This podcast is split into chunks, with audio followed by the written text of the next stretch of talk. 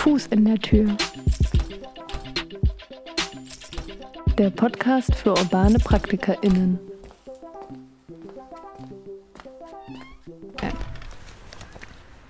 Herzlich willkommen zur zehnten Ausgabe von Fuß in der Tür, dem Podcast für urbane PraktikerInnen.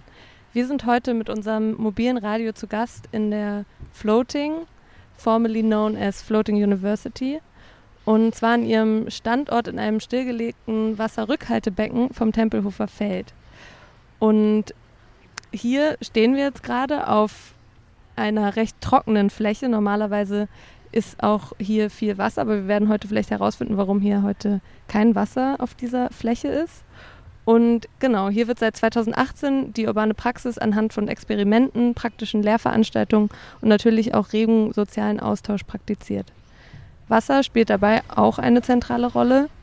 Und damit begrüße ich heute meinen Co-Moderator Heimo Lattner. Ja, hallo. Und wie immer an dieser Stelle der Hinweis darauf, dass der Podcast Fuß in der Tür von der Initiative Urbane Praxis beauftragt wurde. Und die Initiative Urbane Praxis wurde 2020 auf Empfehlung des Rats für die Künste gegründet und versucht seit Januar diesen Jahres mit Berliner Künstlerinnen und Stadtaktivistinnen in Campusprojekten das Gebiet der urbanen Praxis aufzuzeigen. Die Initiative Urbane Praxis wird im Rahmen der Draußenstadt von der Berliner Senatsverwaltung für Kultur und Europa noch bis Ende des Jahres gefördert. Wir haben dazu ausführlich berichtet. Es gibt auch eine gesamte Ausgabe zur Floating. Nachzuhören überall da, wo es Podcasts gibt. Ja, wir berichten heute vom Climate Care Festival. Das findet hier in der Floating vom 3. bis 12. September statt. Und Climate Care ist ein Festival, das sich mit Theorien und Praxis an der Schnittstelle von Klimaherausforderungen, Ethik der Pflege und Umweltwissenschaften beschäftigt. Das Programm entstand, Zitat, aus der Verwitterung der Bedingungen seines Standorts und ist das Ergebnis eines intensiven Zusammenlebens mit der Wasserinfrastruktur. Das war ein Zitat aus dem kuratorischen Programm, das größtenteils auch auf Englisch verfasst ist, denn die beiden äh, Kuratorinnen dieses Festivals sprechen Englisch und viele der Veranstaltungen oder die meisten Veranstaltungen hier sind auch in englischer Sprache. Wir werden aber trotzdem einige Interviews auf Deutsch führen und dann immer wieder in unseren Field Recordings in die englische Sprache wechseln. Wir wollen heute also zuhören und nachfragen, wie wir, Zitat, planetare Allianzen auf einem lokal komplexen Standort eingehen und zugleich erforschen können. Wie können wir also konkrete in der Orte in der Stadt schaffen, an denen wir diesen komplexen Fragen experimentell und zugleich mit einem wissenschaftlichen und pädagogischen Anspruch nachgehen können? Wie gelingt es uns, die Herausforderungen klar zu benennen, denen wir uns aus ökologischer Sicht dringend stellen müssen und welche Lösungsvorschläge hat die urbane Praxis anzubieten? Ja, das Climate Care Festival fand schon mal 2019 statt. 2019 war ein extrem heißer und trockener Sommer. Es wurde unmöglich, die Klimakrise weiter zu ignorieren. Das öffentliche Bewusstsein hatte einen Wendepunkt erreicht und Proteste und Aktionen der Zivilbevölkerung nahmen in Städten rund um die Welt zu. Ja, die verschiedenen Protestbewegungen konfrontierten die Krise mit einer Rhetorik der Dringlichkeit und der Katastrophe. Und in dieser Situation entstand dann das Climate Care Festival hier, was eben versucht, einen einen vielleicht auch künstlerischen, städtischen Ansatz der Auseinandersetzung mit Natur und Klima zu finden. Wir hören jetzt gleich in den Workshop rein, den ersten Workshop des Tages, und zwar Order from Noise von Lisa Ertel. Der Workshop ging der Frage nach, was wir aus der Beobachtung von Bienen für die Gestaltung menschlicher Arbeitsplätze lernen können. Wie organisieren Bienen die Arbeitsteilung? Welche Entscheidungswege werden angewendet? Und welche Rolle spielt die Bienenkönigin?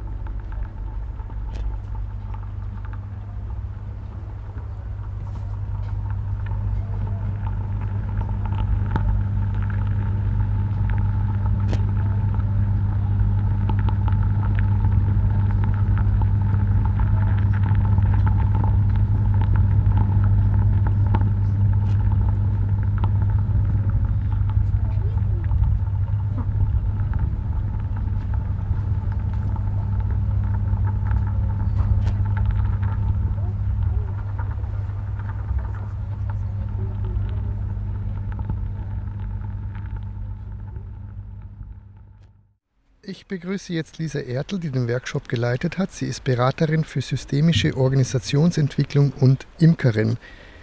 Sie beschäftigt sich mit der Evolution und Zusammenarbeit sozialer Systeme. Sie hat Kultur- und Europawissenschaften studiert und ist Mitbegründerin von New Organisationsentwicklung. Ja, das war jetzt ein sehr intensiver Workshop und wir haben wirklich sehr viel über Bienen gehört und vielleicht kannst du uns nochmal zusammenfassen, was wir aus der Beobachtung von Bienen für die Gestaltung menschlicher Arbeitsplätze lernen können. Das Beobachten von Bienen ähm, hat für mich vor allem ganz viele Fragen aufgemacht. Ganz viele Fragen hin dahingehend, wie Entscheidungsprozesse gefällt werden, wie Entscheidungen gefällt werden, wie Prozesse ähm, gestaltet sind, wie Arbeitsteilung funktioniert, wie, welche Rollen auch die unterschiedlichen Einheiten, also sozusagen die Bienenkönigin oder die Arbeiterinnen haben.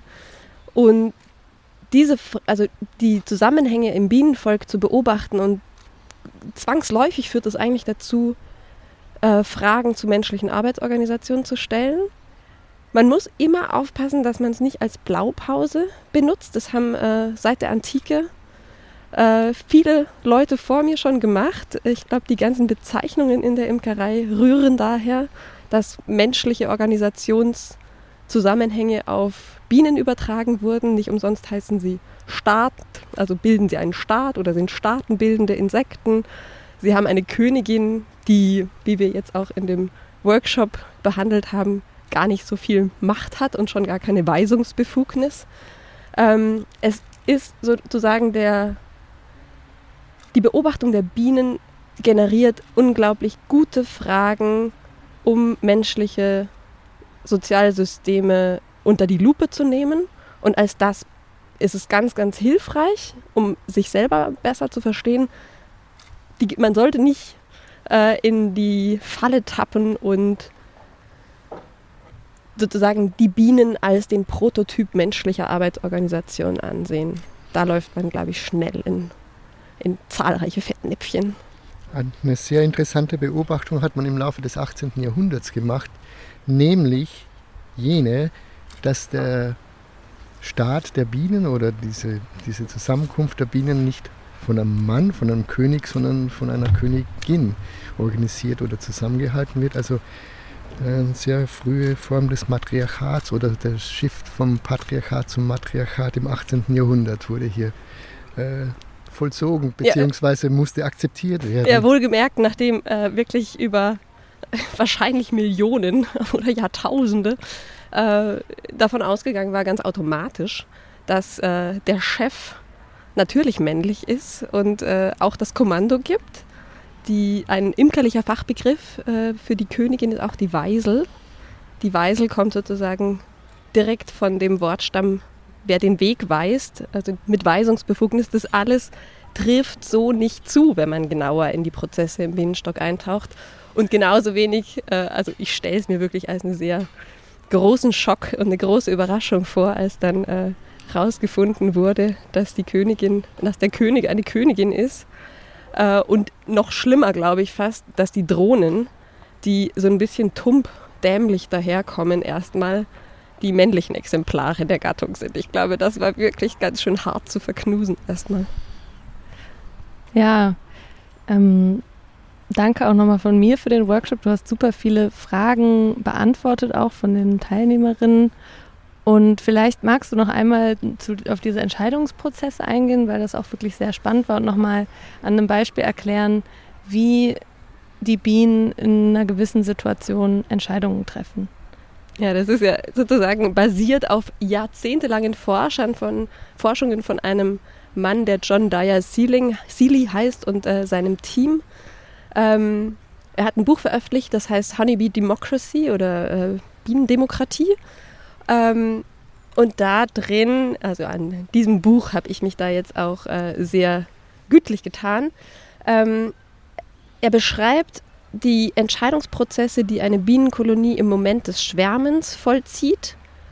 Und ähm, es ist wirklich ein außergewöhnlich komplexer Prozess, wenn also die Hälfte der Bienen ungefähr den Mutterstock verlässt und mit der alten Königin irgendwo in einem nahegelegenen Baum hängt, ähm, fliegen die sogenannten Spurbienen auf die Suche nach neuen Locations äh, für die zukünftige Niederlassung sozusagen dieser, dieser neu entstandenen Kolonie. Und in diesem Zuge, wer entscheidet? Das ist die, die große Frage. Es ist nicht die Königin. Die Königin kennt sich überhaupt kein bisschen aus. Sie war in ihrem Leben maximal bis dato einmal außerhalb des Bienenstocks. Und äh, die Entscheidung ist lebenswichtig und kann auch nur einmal gefällt werden. Bienen ziehen hinterher nicht mehr um. Das heißt, im Moment, wenn sie, äh, wenn 10, 15, 20.000 Bienen an einem Ast in der Nähe ihres alten Stocks hängen, wird diese zentral wichtige Entscheidung notwendig. Und dafür fliegen Hunderte von Scoutbienen, Spurbienen, ähm, Kundschafterinnen äh, los und kundschaften eben mögliche zukünftige Nistplätze aus und bringen die Informationen über die Qualität der Stelle zurück auf die, auf die Schwarmtraube, die da in diesem Baum hängt oder wo auch immer, ähm, tanzt dort auf der Schwarmtraube und kommuniziert je nach Intensität des Tanzes, die, wie gut die Stelle ist und animiert sozusagen andere Bienen auf diese Weise diese Stelle auch auszukundschaften. Wenn sie die für gut befinden, tanzen sie ebenfalls. Und so wird sozusagen in so einem Rückkopplungsprozess werden immer mehr Bienen angelockt, die Stelle auszukundschaften. Und wenn ein bestimmtes Quorum erreicht ist, wenn also vermutlich sowas wie 20 bis 30 Bienen eine Stelle für zukunftsträchtig erachten, dann gilt die Entscheidung als gefällt. Interessant ist sozusagen, es entscheidet nicht eine einzelne Biene, es entscheidet eine Hundertschaft von Bienen und in das aber auch in so einem extrem ausgeklügelten Verhältnis von äh, Zeit und Qualität. Und in diesem evolutionären Prozess scheint es dann unglaublich äh, gutes Gleichgewicht gefunden haben und dieses Quorum von 20 bis 30 Bienen, die eine Stelle befürworten müssen und dann damit den Ausschlag geben, eben das als neue Behausung anzuzielen, äh, scheint tatsächlich äh, zukunftsträchtig zu sein. Und diesen Mechanismus aber erstmal zu etablieren, mich fasziniert es unglaublich.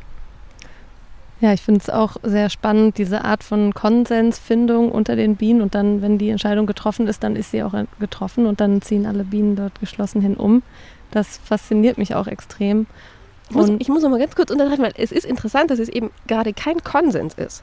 Es wird eine bestimmte Anzahl von anderen Scoutbienen überstimmt. Also es ist auch ein Wettstreit der Ideen aber einer, der dann so einen Hang bekommt, wo sozusagen eine informierte Gruppe von Bienen eine bestimmte, äh, eine bestimmte Stelle favorisieren.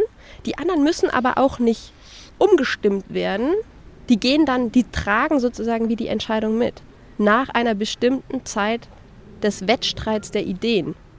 Und dann folgen sie aber geschlossen. Dann gibt es keine Aufspaltung. Hm dann gibt es ein Commitment dazu. Und dann fliegen wirklich alle dieser Schwarmbienen an ein und dieselbe Stelle. Auch wenn es sozusagen diesen, diesen Moment, ne, es ist weder ein, es ist kein Konsens. Vielleicht ein Konsens. Auch keine, auch keine Mehr, äh, Mehrheits-, also keine Abstimmung, sozusagen kein A und B, sondern es gibt ja dann auch gleich verschiedene Optionen von diesen ganzen Bienen. Ne? Also genau. das ist wirklich eigentlich eher wie so eine Ausschreibung. genau. ja mit dem besten, das beste Angebot, äh, das aber geprüft wird, geprüft von wird, vielen ja. unterschiedlichen Individuen. Hochkomplex auf jeden Fall. Und ja. umso spannender noch tiefer oder so tief da einzusteigen und sich diese Strukturen genauer anzuschauen. Ja, danke Lisa für äh, die Beantwortung unserer Fragen und viel Spaß noch heute hier, falls du den Nachmittag noch da bist. Vielen Dank. Ich auch.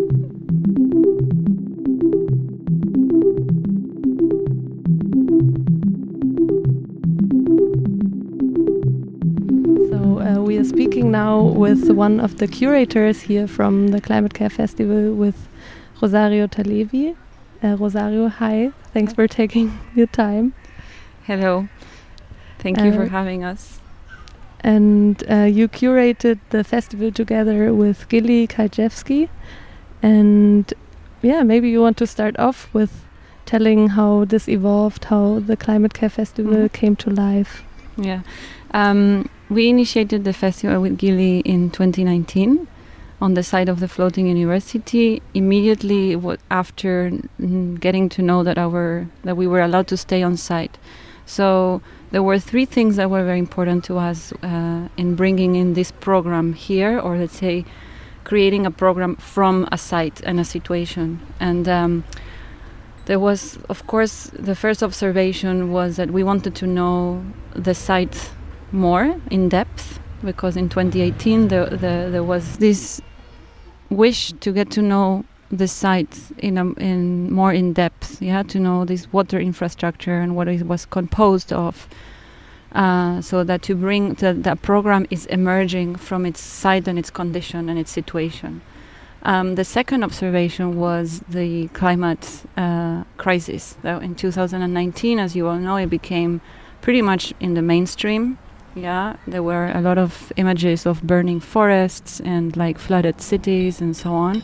And there was also, let's say, a um, a, a, moment of hope with many, many um, activist groups being active in the cities worldwide, right? Like Fridays for Future or Extinction Rebellion and so on. Like these kind of groups that they were, in a way, bringing back this environmental. Um, struggles from from the 70s, you know, from the first ecological movement, but also struggles that um, you know from from um, indigenous communities that they've been since ever struggling.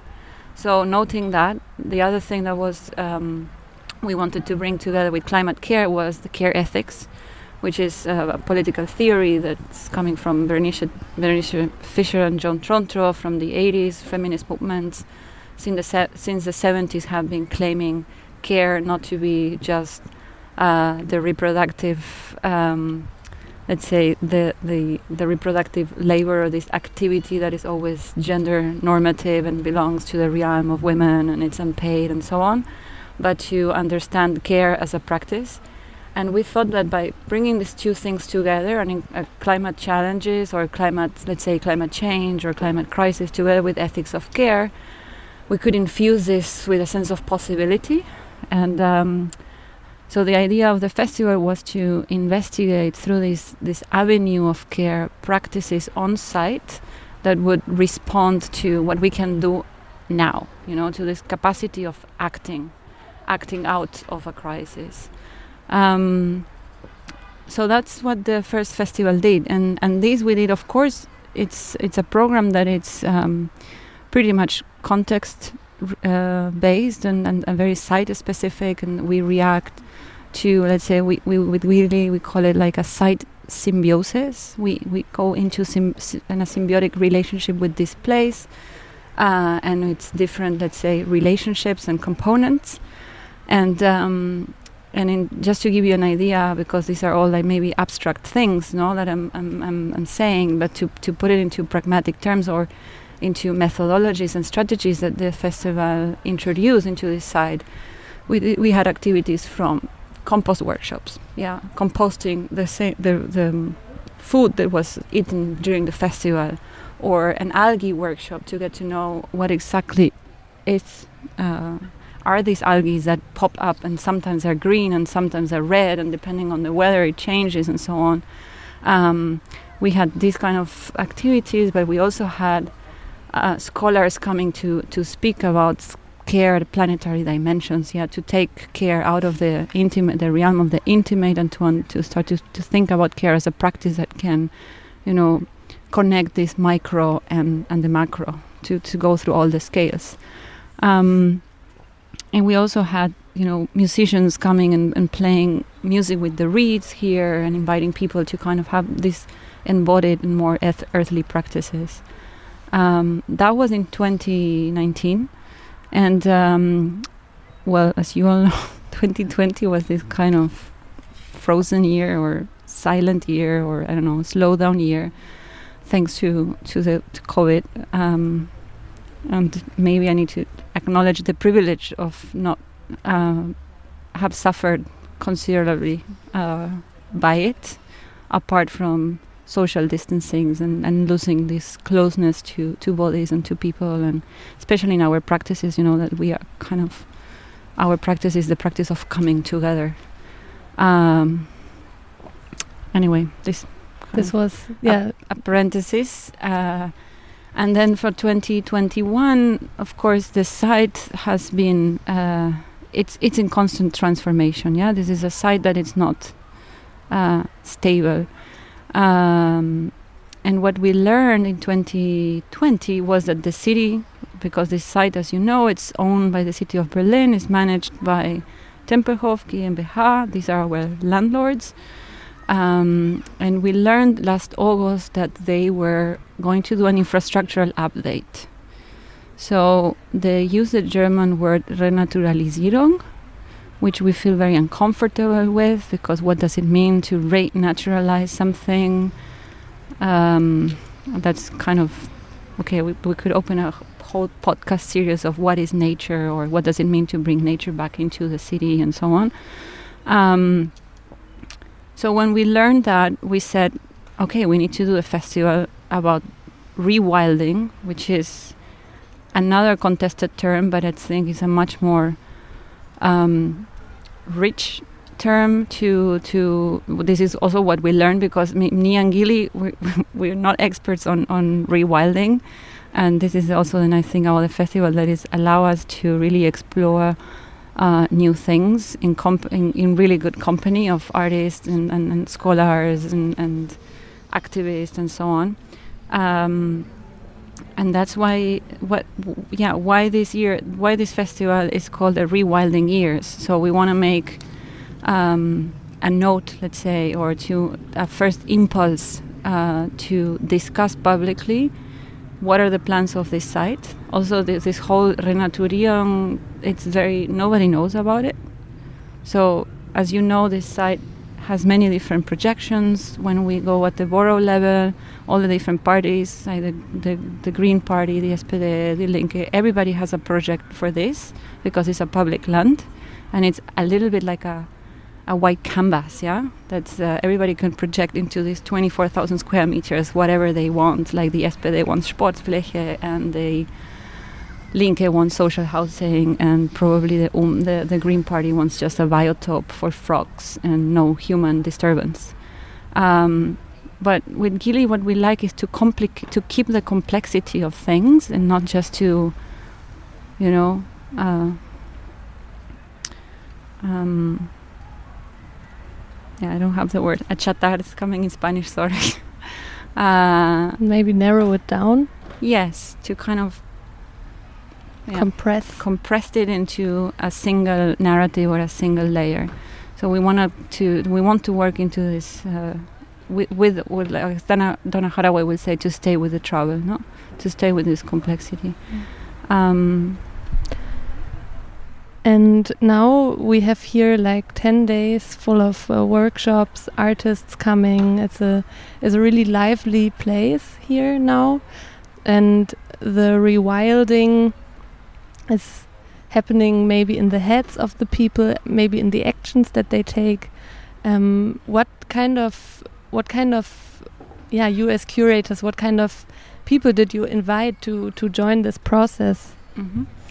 First of all, our understanding of rewilding was not just uh, the term that is used maybe in um, ecology or ecological studies. Uh, we learned that the, you can't rewild or like like this untame or this wild this wildness can be also a social so it can be, happen politically you know so it's more like let's say a an attitude, I would say, um, that is trying to challenge any normative structure, uh, right? To, to become more animal, more wild. And uh, so we've been trying to, uh, to bring this, to, to expand and stretch the concept as much as possible. And of course, there is, uh, there is um, I mean, this rewilding is coming from, from, from um, agricultural sciences as well, or for people that do preservation and um, introduce, like you know, this kind of recuperation of an habitat and so on. Um, and it's mainly from from like studies that are placed in the rural. But this idea of rewilding cities is quite new, and um, when you compare it to to the, to the rural, and it's an it was also an observation of saying that many many cities administrations are and in in collaboration with with corporations like Arup for example are using the term in a quite um, like in a in a quite we I was let's say we were a little bit like hmm is this a new sustainability thing is this new the resilient term you know like bringing back the green will solve all our um, problems. Yeah, it's kind of this green capitalist strategy, and we were a bit worried with that, and um, we tried to bring, let's say, a plurality of voices that understand this rewilding from many different perspectives. So to be very concrete, of course, we had a we, we had a panel and um, a panel about um, Berlin as like this kind of place that was rewilded by itself with no strategy because of the end of you know the, the fall of the wall and all of the amount of space. I mean, this is a story that we all know, right? And these were the wild years in in in, in Berlin, though. So, so the 90s, the beginning of the until the beginning of the 2000s.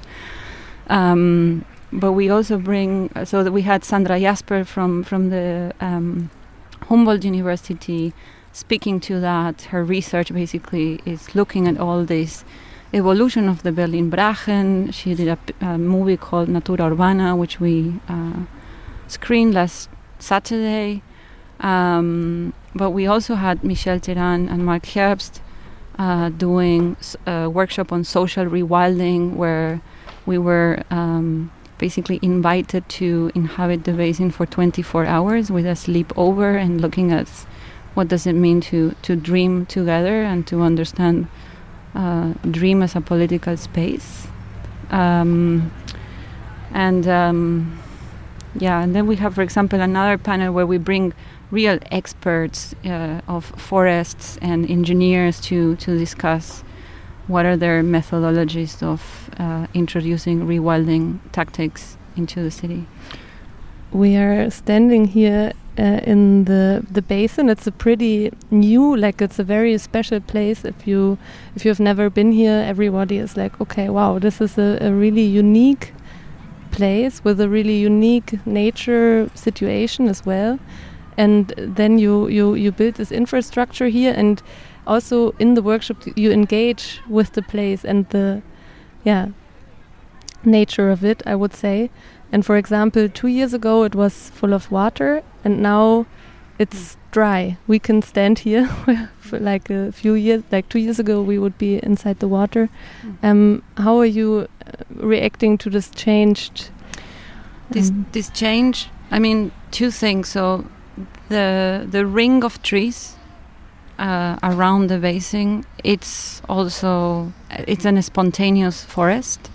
So um, it's one of these forests that are not that are wild in terms of they're not not part of the bureaucratic, let's say. Um, catalog of the city. The city of berlin it's cataloging every city. When you go to the tiergarten you see that they're like they have a number and so on. So this is one of these wild forests of berlin and we commissioned an artist cleo Wächter, to do an audio walk uh, which we invite everyone to to to come and do. Like it's on it's on our there is a Q code, there is a map here, and the audio walk takes you around the basin and it's telling you the story of the trees. Um, so that's one thing, and the other thing you ask why there is no water. So there are two answers to this. One is, um, as you might, the first one is uh, that Tempelhof, the uh, technical department of Tempelhof, they have been since they um, decided to take on the on the updating of the of the infrastructure on the renovation, they have been active on site. So the last couple of years, there was, I guess, just a minimal maintenance idea behind it, uh, and the reeds grow and uh, the, gre- the, the, the water that comes with the reeds they cre- and the mud they create habitat and it reproduces and then with our um, let's say the the with the architecture that also creates disturbance in the landscape and uh, you can see it, how trees are growing between the uh, structures. That's because the mud accumulates, then water comes, and then the, th- the nature can thrive basically. But this particular change from a pond to a river, right? Because right now what we see is just a little bit of a stream of water going directly from where the water comes from to where the water goes out into the canal. This is the art of um, of Tempelhof uh, technical department because they come here with a machine and they remove the reeds and they remove the mud because they want the water to uh, go as fast as possible. Why they're doing this? It's because they're preparing for this feasibility study, and the feasibility study they need to. Uh, maybe I should. I didn't speak to what is this infrastructural update that they want to do. Basically, what they want to do is to remove the concrete and to create here some kind of natural filter so that the water so that this is instead of being an open system water comes in and go out into the canalization system. Uh, it comes it's a, it's a closed loop. So the water com- comes in and then filtrates into the ground. That's the idea. It's motivated by a financial um, um, drive let's say it's because they pay a certain amount of thousands of euros per month to the Berliner Wasserbetriebe so that the water gets going. Um, so basically, after this decision, what they did is that let's say that the worst enemy of this technical department is the habitat that is growing here, and um, I think that's why now we have this change. So it's a mix of this being, um, let's say, improved or made more efficient where the water goes or the, the how the water goes. Um, and of course there is also a, a, disturbance. Like what we brought with the architecture is more green. That's what we learned from from from the ecologists that work on site and the artists that are working on this. I'm just like channeling information. It's not um, there might be some mis- small mistakes or nuances that I'm not like super precise. Yeah, that's that's okay. It's really um, interesting to hear these details. But still, what I don't understand is uh, this basin had a clear function. It's uh, collecting the water that is uh, running off the airfield. Mm-hmm. So it has a concrete structure, like yeah, it's a basin. It's like mm-hmm. a pool. So once we remove this, or this concrete will be removed, as you said, it seems like the idea is that the water will just disappear here, but it will create an entire new population and ve- ve- vegetation. And what? Yeah, that's a great question. Yesterday we had a panel uh, with a architect that um, started researching with lawyers and artists this idea of what if the basin would speak up what if we would give uh, environmental personhood to the basin itself, meaning that this is already an ecosystem that has a life. I mean, we had, um, let's say, an, uh, a, a, very enriching um, conversation with the Umweltamt when they came to look at the permission here, because this is an habitat for frogs. And then there was the, the yeah, no, so, but what we learned and we, as let's say, inhabitants or human inhabitants of this basin, uh, we had to respect uh, this, the frogs and the different uh, life forms here, yeah, because we are human disturbance to this. But what we learned, which is quite interesting, Tempelhof, it's allowed to come in, take reed, which is a habitat with no problem, because uh, and this is what the lawyer were researching, when nature is replaced with more nature and a better quality nature, then it is okay. But who's deciding what is better nature? Yeah, that that that opens quite a philosophical discussion, not only a legal discussion about um, who has the right, let's say, to live. Yeah. there are some life forms that are better than other ones, and um, so what's happening here is it's an infrastructural update, and um, let's say that the the the, the city is able to do it because they're going to replace it with a better um, with with a better um, let's say nature natural solution. Although it's quite interesting because once i mean once you the, there is always this element of surprise right when you it's like when when you take the roof of a house you never know if it's going to be a complete mess under it yeah and you need to do a full renovation or maybe it works like we don't know and they don't know what's going to happen when they go into the concrete mm. also because in my always in my thoughts the it, we need this basin to um, to collect the water to then um, control how fast it, it is going to the canal. And if we, you take out the concrete then it will just the water will still go here and just the, like it's polluted water even from the from yeah, the streets. But this is a two let's say a two step process. First of all Tempelhof will engage in a feasibility study to really know what's under it. That's one thing then they will engage in a process of design of what can be done.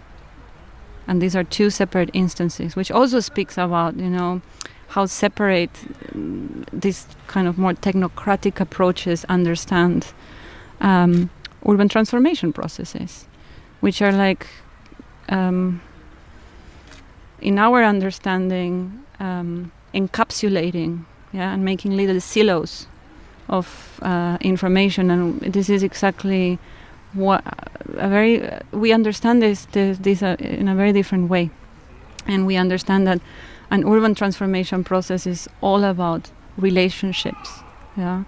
And the fact that we're here today as a human culture is as important as the nature that it ha- that has um, evolved that has uh, grown by itself no and it's always in interaction it's never separated so i think our claim would be that uh, such a let's say rich process. And also, as the floating university, we understand that this is a, uh, a pedagogical dispositif, this place. We're learning constantly and very embodied um, forms. So, this transformation, we claim that it should be, uh, be able to be experienced. And that's, um, that's a nice wrap up. Yeah, thank you for um, for answering our questions. Mm. Will there be a new, a next uh, issue of uh, Climate Care next year? Um, I think there will be one in 2023 because oh. we do it bilingually. Um, the question is where. Oh, unfortunately. Okay, good luck. Thank you. Thank you.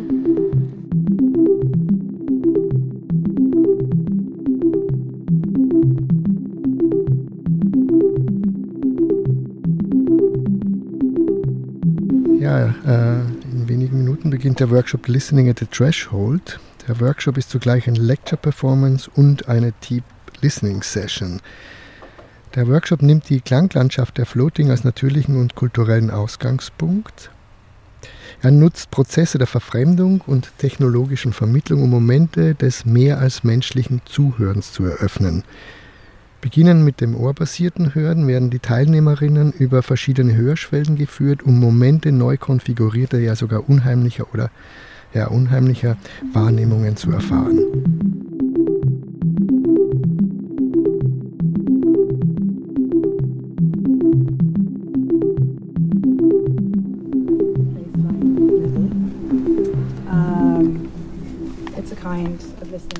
The time.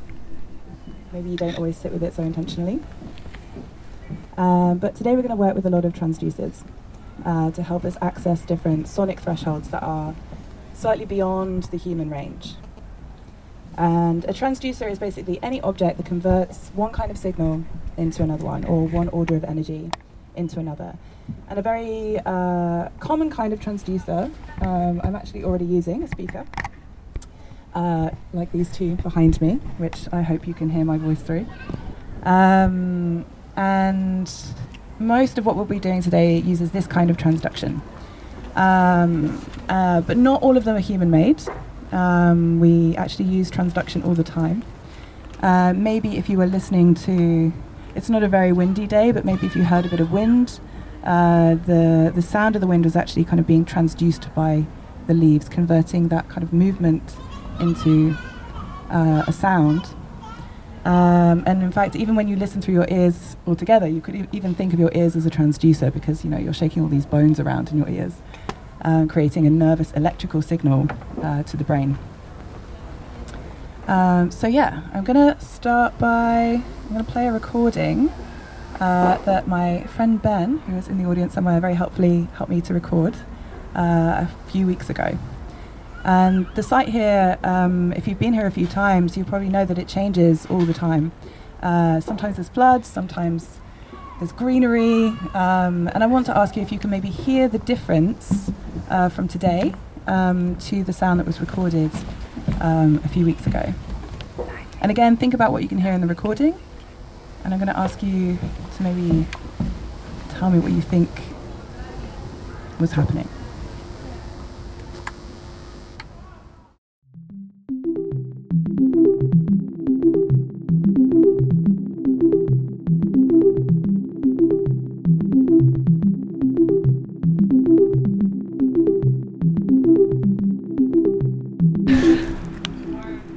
Äh, ja, ich freue mich äh, jetzt äh, Joan Leddy hier zu haben. Sie hat eben den Workshop geleitet, Listening at the Threshold.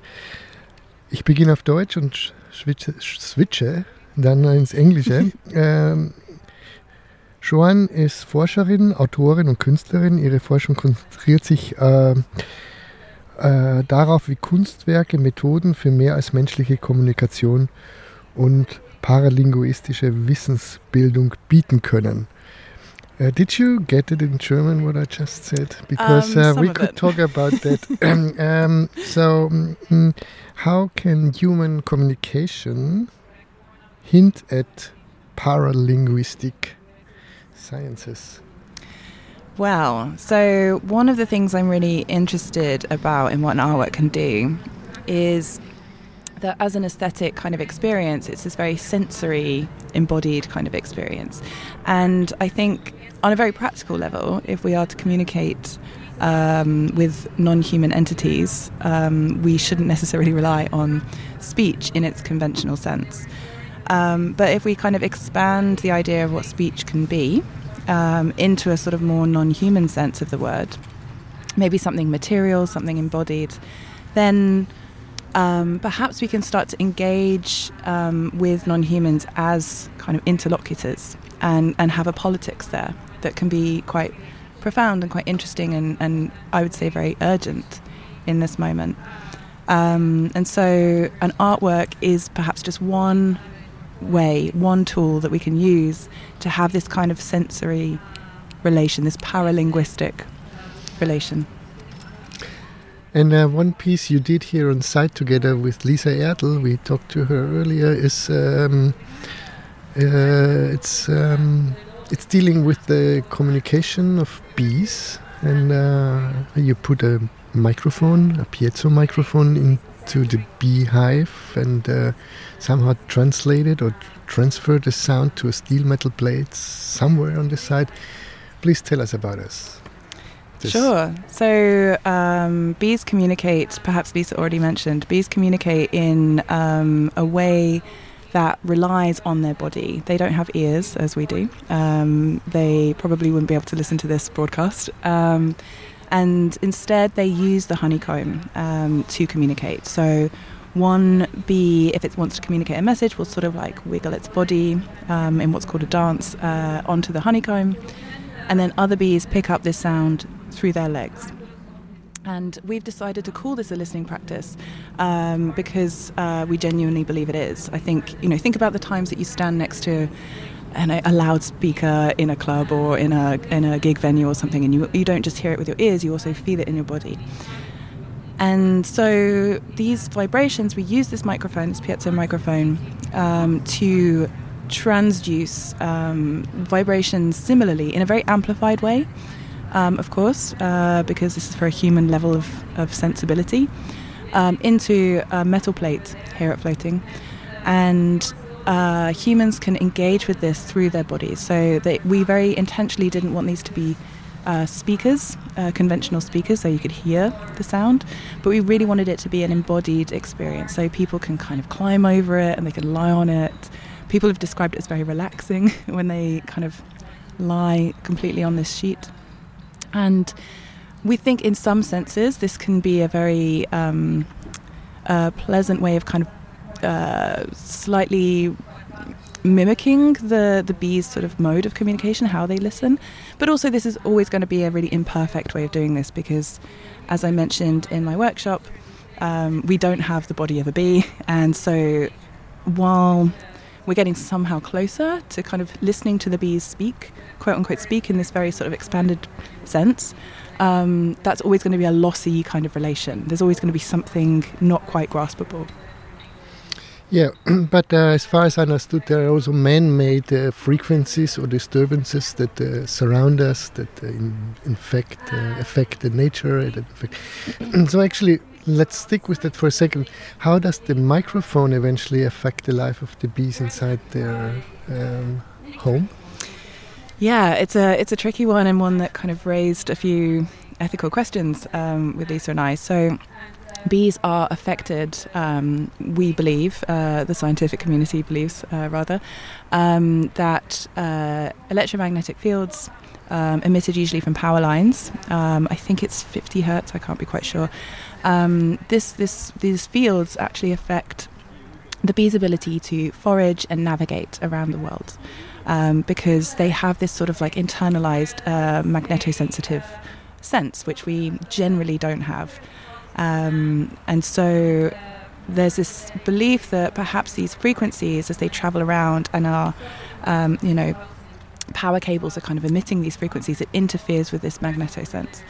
And one of the concerns we had when we were creating this work was how to uh, how to introduce what is essentially an electrical device uh, into the proximity of the bee colony without being without disturbing them too much. And so, some trials we had, it was very clear when we placed the piezo microphone onto the hive, it was very clearly disturbing them. Um, and so, we've kind of had to make some degree of peace with the fact that we are going to be an intrusion. Um, and what we've done in the end is we've kind of used uh, the wax itself from uh, the honeycomb itself to kind of insulate the, the piezo mic as much as possible. So we're literally just picking up the vibrations. But I think there will always be something kind of fraught about this kind of um, intervention. Okay, uh, thank you for this interview. I think we'll listen into this uh, sound soundscape, the beehive, uh, for a moment. Thank you. thank you coming. very much. Bye. Bye.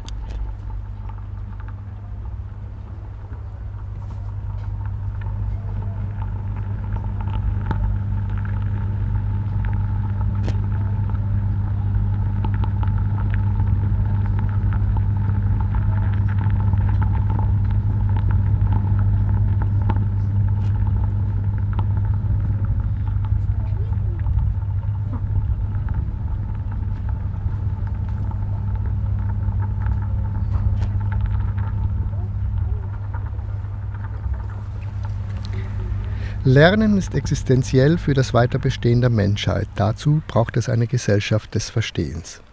Mit diesem Zitat von Climacare verabschieden wir uns. Tschüss, bis zum nächsten Mal.